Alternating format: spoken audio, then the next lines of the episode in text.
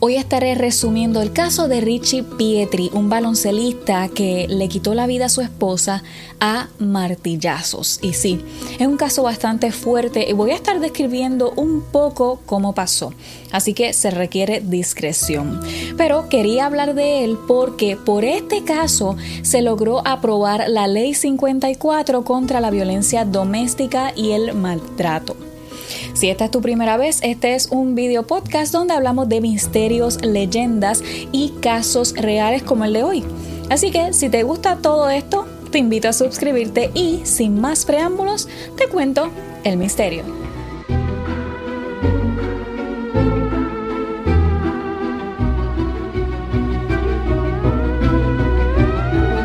Richard Pietri Villanueva nació el 23 de febrero del 1944.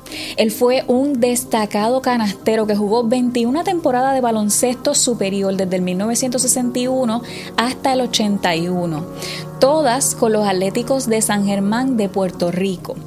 En el 1965 ganó el premio de jugador más valioso y fue el mejor anotador del torneo, promediando 19 puntos por juego. Richie posee la distinción de ser el máximo anotador en la historia de los Atléticos, con 6.380 puntos, seguido por la segunda y tercera posición por Eddie Casiano y José Piculín Ortiz, y todo esto con el uniforme de San Germán. Él representó a Puerto Rico a nivel mundial, panamericano y centroamericano, o sea, era muy respetado y halagado. Y la situación aquí es que lo más que asombra de estos casos es que no hay antecedentes y no te imaginas que esto pudiera pasar. El 6 de mayo de 1988, Richie, por un problema aparentemente de infidelidad de parte de su esposa, fue cuando el coraje se apoderó de él y agarró un martillo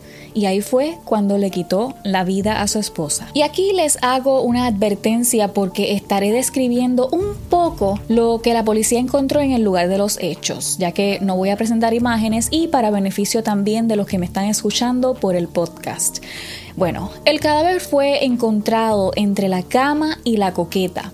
Tenía golpes en la cara y en la cabeza, tenía el cráneo destrozado, había sangre en el piso y en las paredes. Allí mismo se encontró el martillo y un pedazo de hoja de cuchillo. El martillo estaba totalmente ensangrentado. Estaba sobre la coqueta. La hoja del cuchillo también tenía sangre se encontró cerca de un mapo ensangrentado. La patóloga declaró que había 18 laceraciones en forma de semiluna en el lado lateral derecho de la cara, cuatro laceraciones en el lado izquierdo de la cabeza, laceración y evacuación del ojo derecho, laceración y cortadura de la mejilla izquierda, abrasiones en el cuello, machucones en el estómago y ombligo todas producidas por los golpes de martillo. En 1988 el baloncelista recibió una probatoria por asesinar de 28 martillazos a su esposa Ibeliz Rodríguez en la residencia de la pareja en San Germán.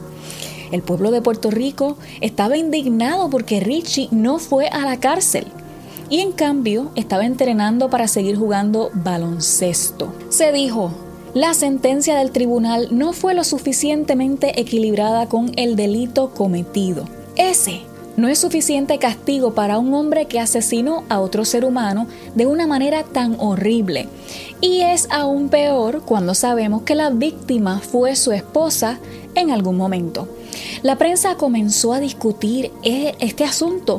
Los grupos feministas continuaron su llamado a través de los medios de comunicación y la noticia buscaba despertar conciencias para el pueblo de Puerto Rico como también la legislatura. Este ejemplo de Richie Pietri era el mejor argumento que tenían los grupos para que se tomara acción en cuanto a la problemática de la violencia doméstica para este entonces porque era un caso reciente en el que estaba involucrada una figura pública y era bastante clara la brutalidad con la que se cometió este crimen. Luego de esto se publicó un artículo en uno de los periódicos locales que expresaba el sentimiento de otra mujer refiriéndose a la injusticia cometida con la esposa de Richie. Y voy a decir un poco de lo que fue expuesto en ese artículo. Y decía, muchos no quieren enfrentarse a la violencia que arrancó tu vida Intentaron endiosar a la imagen del deportista Richie Pietri, minimizando así la masacre de que fue capaz. Para otras personas eres un caso más que se le añade a las estadísticas. Sin embargo, no todas las reacciones fueron ignoradas. Se alega que la sentencia fue muy criticada por los abogados, jueces y también lo que motivó al pueblo, las expresiones de los activistas por los derechos de las mujeres. El Ministerio Público no se dio por vencido hasta que consiguió que el Tribunal Apelativo revocara la sentencia suspendida y enviara a Richie a la cárcel y esto fue para el 1993. Al fin de cuentas, luego de unos años, Pietri fue recluido por una pulmonía en el Hospital Regional de Carolina y durante esta estadía en el hospital fue encontrado muerto en el piso de la habitación en febrero del 1999. No quiero terminar este caso sin decir que gracias a la insistencia de los activistas, los medios de comunicación y también el resultado del caso, se logró que aprobaran la Ley 54 que es para la protección contra la violencia doméstica. Y bueno, hasta aquí el episodio de hoy. Cuéntame qué piensas abajito en los comentarios. Si no te has suscrito, no olvides suscribirte y si estás de camino para algún lugar, no olvides bajar el podcast. Y bueno, los espero por aquí. Hasta el próximo episodio. Chao.